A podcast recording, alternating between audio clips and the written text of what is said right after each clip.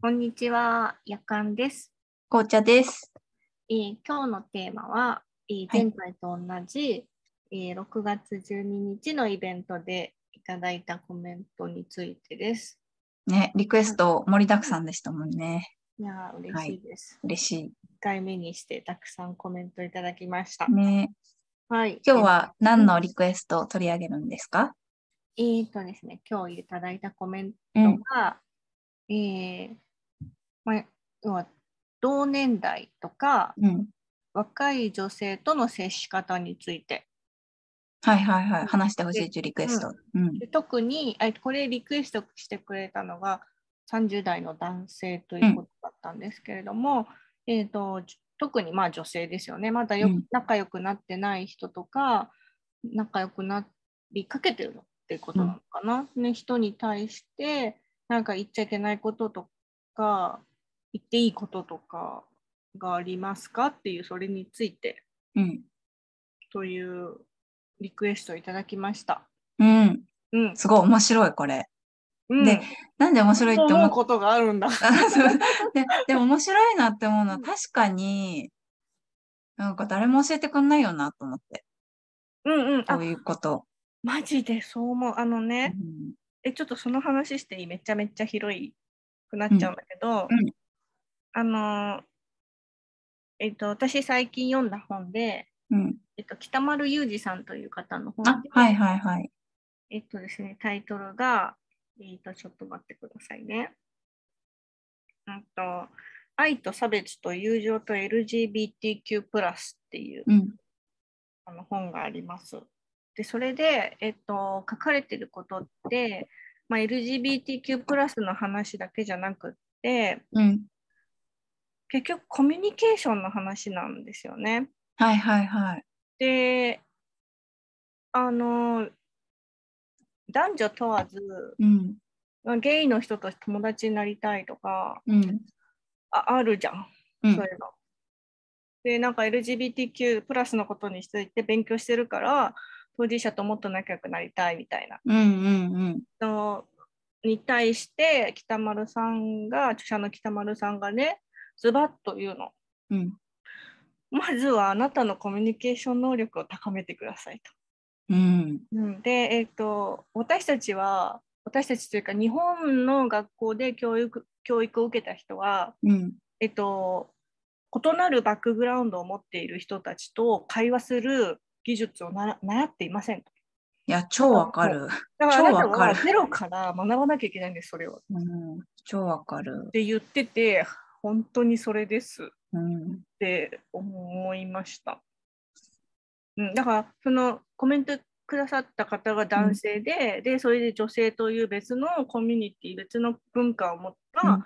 コミュニティの人たちと仲良くなりたいって思うために、仲良くなるためには、あの、異文化コミュニケーションを学んでくださいうん。っていうことなんだよね。うん。うんいや、すごいわかります。あ、で、そうだ。うん今ちょっと話聞いて確認したいなと思ったのは、この女性との接し方っていうのは、なんか仕事上とかっていうよりかは、プライベートでのね、交流っていうね、のがうんうん想定してるのかなって、そういうことですよね。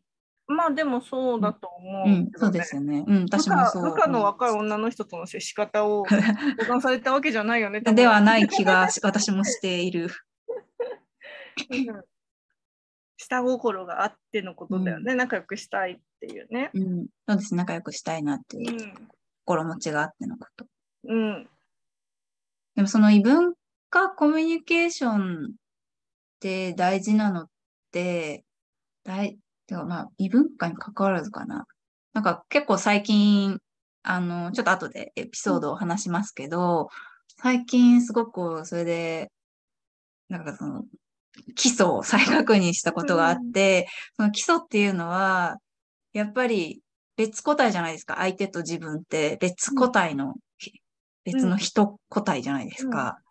だから、その、自分が、うんと、仲良く、なんだろう、自分が期待してることとか、自分がこうなりたいなって思ってるとか、いろんなまあ気持ち、感情が自分の中である、期待もある。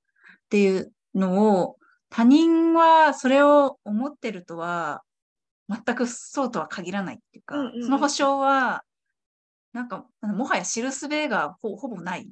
うん。なんかもちろん態度とか言葉で示すこともあると思うけれども、なんか極極限言ってしまうと、その人の心とか絶対読めないから、うん。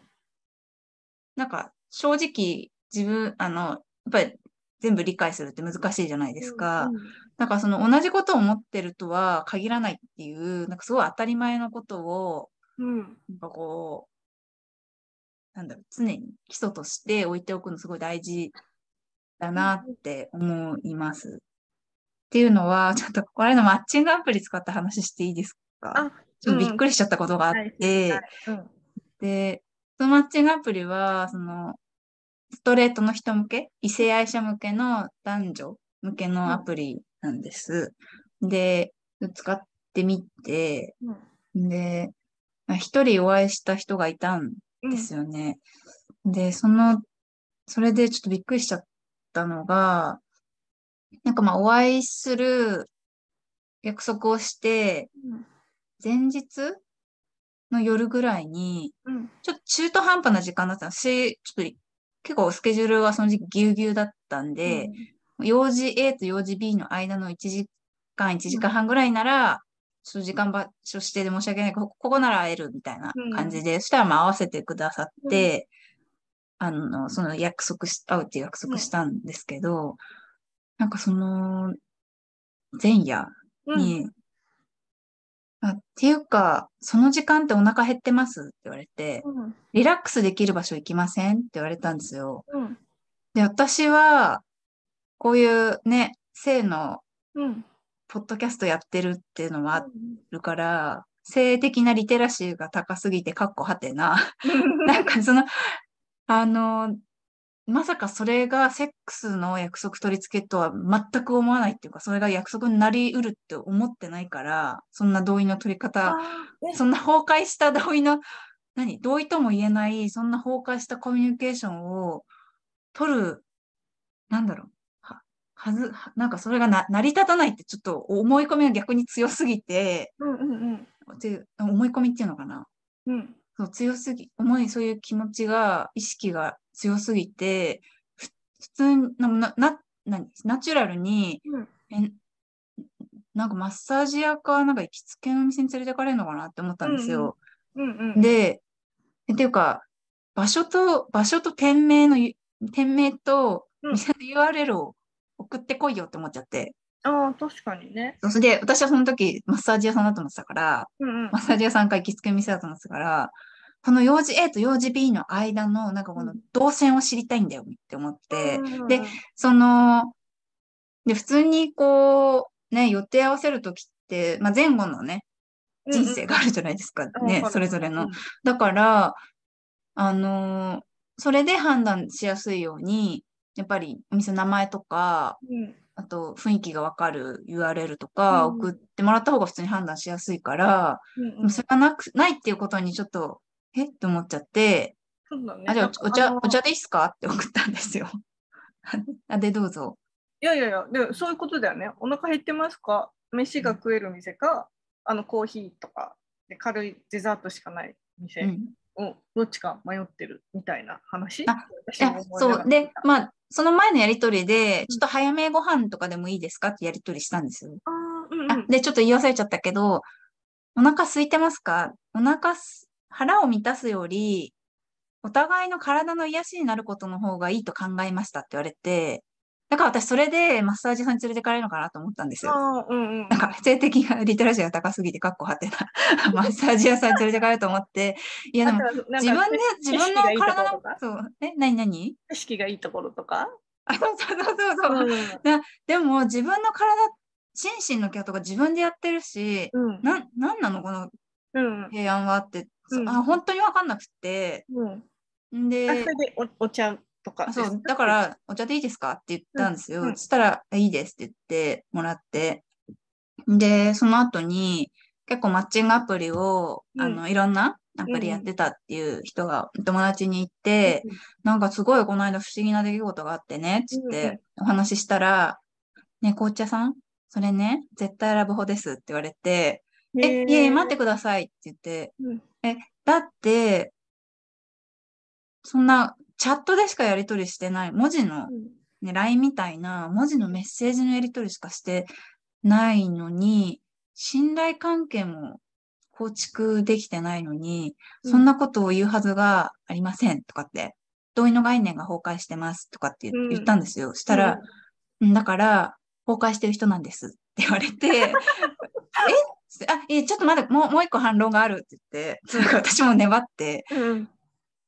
でししかもその、チャットのやりとりで、えっと、体の癒しになることころに行くのがいいと思うっていう、このすごく曖昧な表現で、同意を取れるはずがないからうん、そんなことを同意としてみなす人はありえないと思いますって言ったんです。そしたら、紅茶さんだから、ありえない人なんです。って 言われて、え？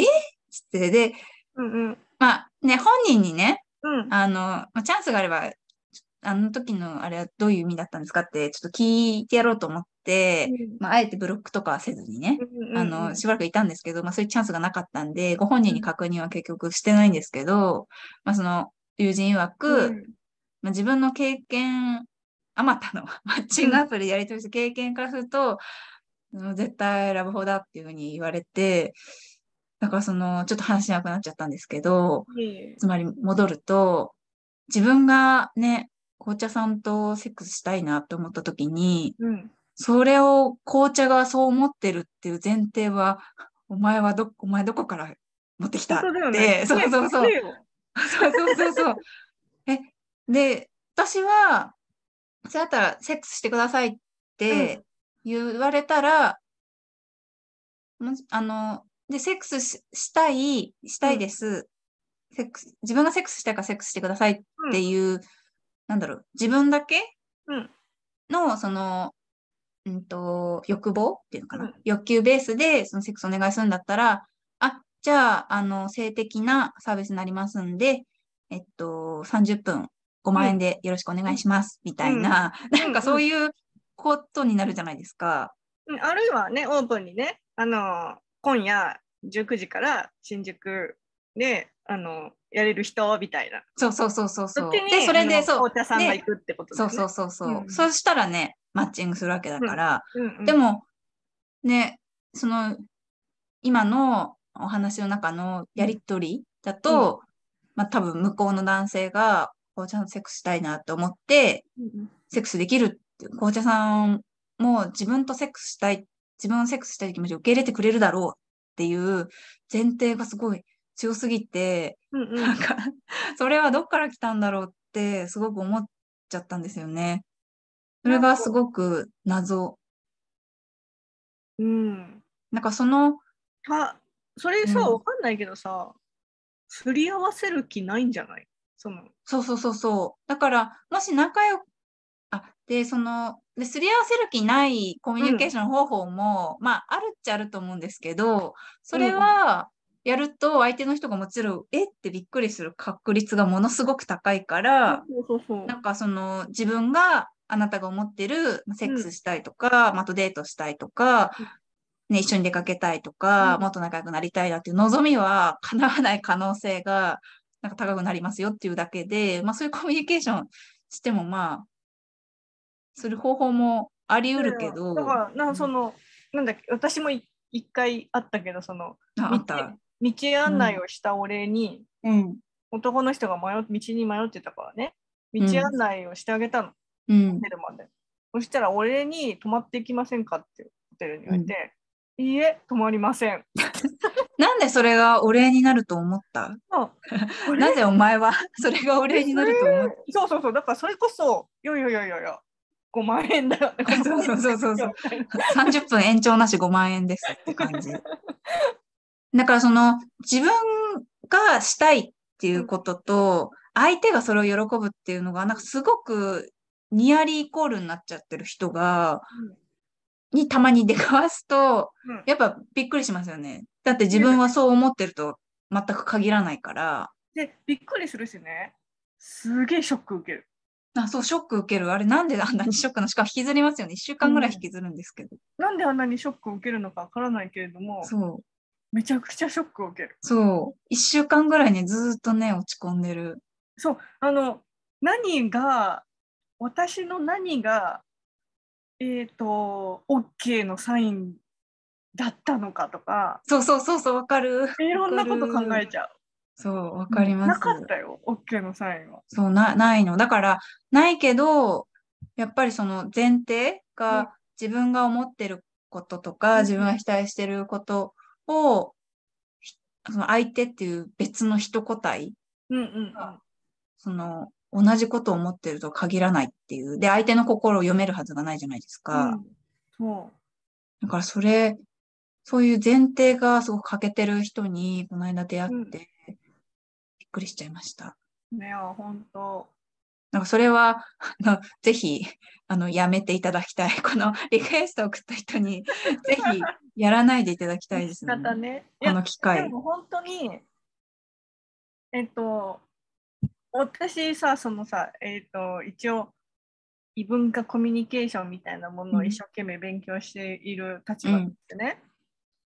あの、2つしかないわけですよ、やることは。うんうん。というのは、1、自己開示。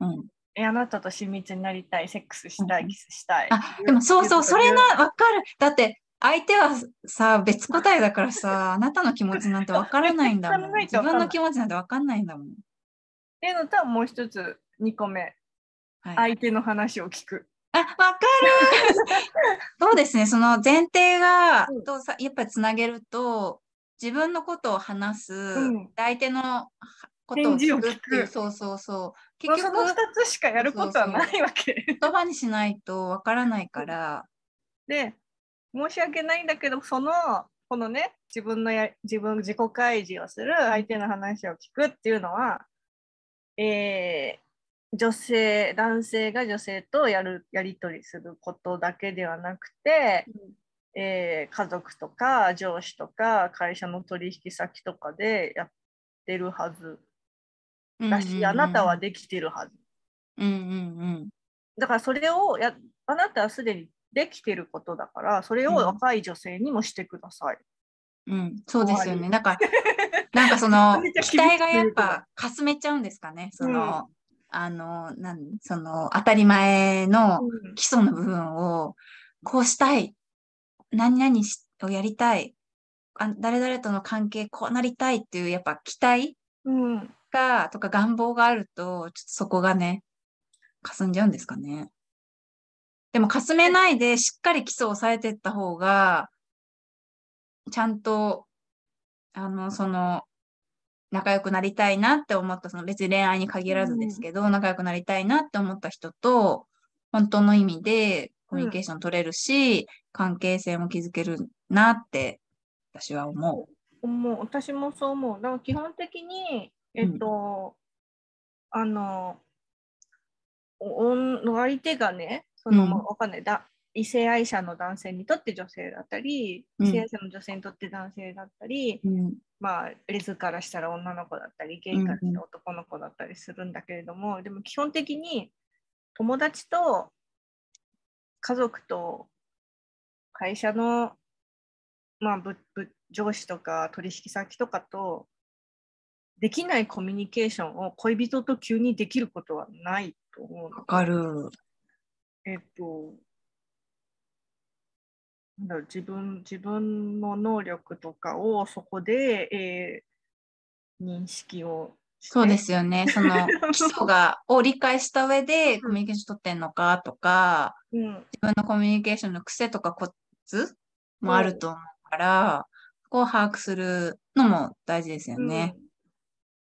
うん。で、えっと、だからといって、えっと、変な話だけれども、えっと、そのと今いる自分の友達と会社関係とか家族とかのコミュニケーションでやってることしかあなたはできないってわけではないと思うね。うんうんうん。いろいろね、試行錯誤して、いろんなそチャレンジっていうか、トライしていくことはできますもんね。まあ、その人もそうだし、リクエスト、あの、テーマのリクエストくれた人もそうだし、私たちもそうですもんね。でも圧倒的に経験値は少ないから、うん。そのだってとと得意じゃんだって私もそうだけどさめちゃくちゃ専門分野の仕事しててさ専門分野についてさあの1日とか2週間とか毎毎月何年間もさもう一つの分野についてずっと熱く語ってるのはうんできるけど、それをえっとそれはすごいいいし得意かもしれないけどうん。そこからの別に別の人間関係でその能力発揮しなくていいっていうかさ。ででもだからってそういう人がじゃあもなんかいいわゆるいわゆるモテないとか、うんモテるとかっていうところには全然関係ないうんうんうん。じゃん？なんかなんかそういうその引き出し？うんうんうん。と思うんだけどね。だから、まあ、関係性の色合いが、あの、その、いろいろパターンがあるうんうんうんうんじゃないで、ってことですよね。うんその中で、まあもちろん、普段の、その仕事とか家族とかうん友人とのコミュニケーションと綴るもあるし、うんちょっとまあ、少しずつ変えるようなところもあるし、っていうことですね。でやったことないコミュニケーションはあなたはやったことないのです多分成功率は低い。うんうんうんそれは、それはわかる。でも私も前、昔はなんか、今自分がそういうね、あの、今偉そうになんかマッチングアプリのエピソードとか言ったけど、うんなんか自昔を振り返ると、うんなんか典型的なダメなコミュニケーションを男性に、しかも仲良くなりたいなっていう人に、取つ時もあったなと、ちょっとなんか、あの、苦い、苦い思い出を、あの、思い出しました。私もなんかあの、わかる。すすげえ嫌ね、嫌なやつっていうか、なんか、嫌いなものしかい、嫌いなものについての感想しか言えないみたいな。あ、わかる、わかる。切れてさ、その、それでなぜ仲良くなれると思ったみたいなね、それの発言でなぜ仲良くなれると思ったっていうことを、なんか地雷踏みに行ってた時あったなって、うんうんうんそうちょっと、まあ、そういう時代も、まあ、多くの人はありますよっていう、なんか、ねあのちょっと励ましになるといいけど。そうやって学んでいくものだし、人間してる間は永遠に学べるから。うんうん。と思っております。うんうんの言ってもいい、あ、そっか、言ってもいいこと。なんか言っちゃダメなことをベースで結構話してたかなと思って、言ってもいいことっていうのはあるのかな。でも私結構褒め、うん褒め方っていうのかな。ほこの人、まあお友達でも何でも、あ、ここをこういう表現で褒めてもらえると、のるのが心地いいんだなっていうのは、普段の会話の中とかで、なんか把握したりしてます。なんか例えば、可愛いって言われるのが、すごく嬉しい人と、ちょっと嫌な人、かっこいいって言われる女性、まあ、例えば同じ女性だったとしても、かっこいいって言われる方が好きとか、なんかちょっとそういう表現で好き嫌いあったりするじゃないですか。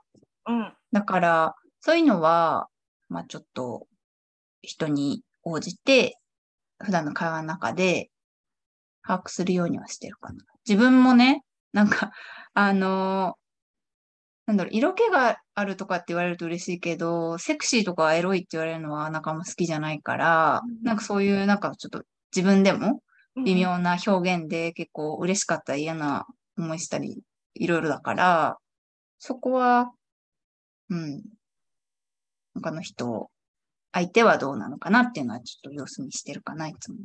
あでもね、やっぱね、言っていいこと、いあの私、なんか紅茶さんは優しいけど、うん、私はね、あのこのレベルの説質問をしてくる人がね、うん。言っていいことはないと思ってます。あ でもそう、なのでなんか実は私も今言ったのは、なんか、うーんと、言っていいって言った時に、なんかほ褒めたらいいってわけではないうん。じゃないですか。で、その、褒めるポイントとか、その表現が相手に心地いいかとか、本当に嬉しいかっていう、でしかもう、こういうことを言われたら嬉しいんだろうみたいなのってす、もうプンプンバレてるから、うん。ね、そんなの言わな、あの、ばバレるって不快だし、なんかそういうのもちょっと意識しながら、言ってもいいことってなんだろうっていうふうにちょっと、あの、言ったんですけど、うんうん、あのね、すごい。ざっくり言ってくれた。あのね、うん。めちゃくちゃすごいね、あの、すべてのうん。リスナーにき肝に銘じていただきたいことが実はあって、私は、うんさっき言ったように仕事で異文化コミュニケーションやってるんだけど、うん。あの英語のレッスンでね、うん。ビジネス英語でね、あの言うことが、絶対に教えることがあるんですよ、ビジネス英語で。うん絶対に言っちゃいけないこと。うん。あのあなたのあの取引先とか同僚でもいいんだけど、う要はあなたの配偶者うん。をの外見を褒めること、要はあなたの奥さん綺麗ですね、あなたの旦那さんかっこいいですね、は絶対に言わないでください。何度も教えるの。うん。絶対に言うから。うん日本人っていうか日本語ではよく聞きますよね。あでね、絶対に言うの。でね、ん絶対に言わないでくださいって言ったのに、なんで言うんですかって言うんだけど、言いたくなっちゃうの。で、そのセリフ言いはたくなっちゃうわの。かんないんだけど、そのセリフはもう相手に対してものすごい不愉快なセリフなんですよっていうことを言っても言っちゃう。だからもうね、うんオナニーなの。あ、そあ、そう。ねオナニーなのわかる。その前半の全部オナニーなの。うんだからあの何も発言しないでくださいっていうのが正解なんですそうそうね。マッチングアプリで会った人も全部オナニーなの。超わかる。だからもうねあの、あなたが発言していいことはないですっつって。うんしかもね、なんで私とあなたのこの会話で第三者褒めるみたいな。しかも関係ないじゃん、その3人。うん関係あんの、あんたに。いやいやこんなに口を酸っぱくしてだよ。言っちゃダメです。なぜならこういうふうに受け止められるからでさ、こうだって説明ぜひしても絶対に言うからね。まあその基礎をね、あの固めるっていう意思がないんでしょうね。だからその言う言わないとか、それ以前の問題なの。そうそうそう、あ、わかる、そうなんですよね。何のためにあなたは言葉を発して声帯を震わせ空気を震わせそれをね相手の鼓膜をねね揺らしてるんですか？っていうその本当その動機そのエネルギー、無駄ですよねわかる。私も結構仕事とか、こういうジェンダー関係、性の関係の活動で、あの、他の人とコミュニケーションをなんか、例えば仲介したりとか、あと、自分で実際に仲良くなりたいなって思った人がいたときに、こう、ちゃんと、やっぱりこ、うん。あの、コミュニケーション取りたいなと思ったから、なんかすっごい基礎を意識ししまくってた時期が、うんうんあの、あったんですよね。やっぱりそのいろいろ勉強したりとか、うんあの、いろいろ失敗して、あちゃーって思ったりした経験がたやっぱりたくさんあるから、めちゃくちゃ基礎を叩き込むように意識してた時期がありました。こう数年から5年ぐらいかな。でずっと意識してようやく染みついて、そしたらだいぶうん人と仲良くなりやす、コミュニケーション取りやすくなったうんなとは思う。なんかそのレベル、なんかその、すごく、やっぱ強く意識しないと、うん浸透しないなと思います。だオナニーだ、だから、自分がオナニーっていうことも気づいてないですもんね。なぜならオナニーをしているから。自分だって自分が気持ちいいんだもん。だからそれを顧みることしないだから言ってもいいこと、ダメなこととか言ってる時点でダメなんだって、あなたは発言しなくていいから相手の話を聞きなさいっていう。あそうですね。相手の話を聞いてくださいですね。相手の話は聞いた方がいい。なぜならあなたはうん、相手のことはエスパーじゃないから、そわからないかう、わら。からないと思う。うん、聞いた方がいい。だだから私も今、もう今でもわわかんなかったら結構聞聞きます、相手に。うんうん、あの、いあのー褒められて嬉しい言葉とか、なんか嫌な言葉があるかって直接聞くこともあるし、それこそ、なんか彼が、あの、なんだろう、ニックネームとかでも、なんかいろいろこだわりがあったりすることもあるから、どのひあの呼び方がいいか聞いたりとか、うんうん。そのそれこそ可愛いとかっこいいどっちがいいかとか、うんうんうん。あ、でもでそのさごめんごめん。あの質問っていう意味じゃなくて、うん。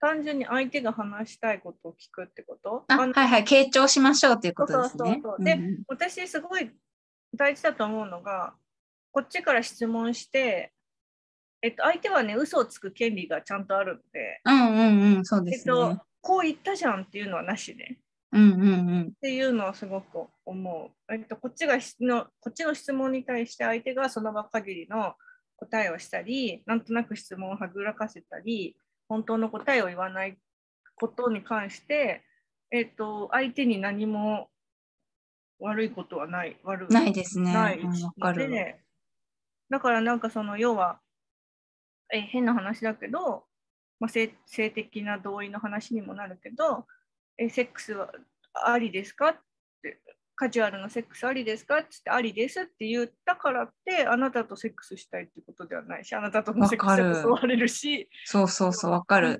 しかも、あなたとセックスしてもいいかもって思って、別に10分後に、ちょっとやっぱ嫌だなっていう権利もあるあるし、全然あるしこの場所では嫌だなっていうのもあるし、うんうん。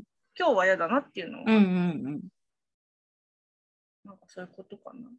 うんなんかこめちゃめちゃ盛り上がってしまったね。盛り上がっちゃった。今回も長くなっちゃいました。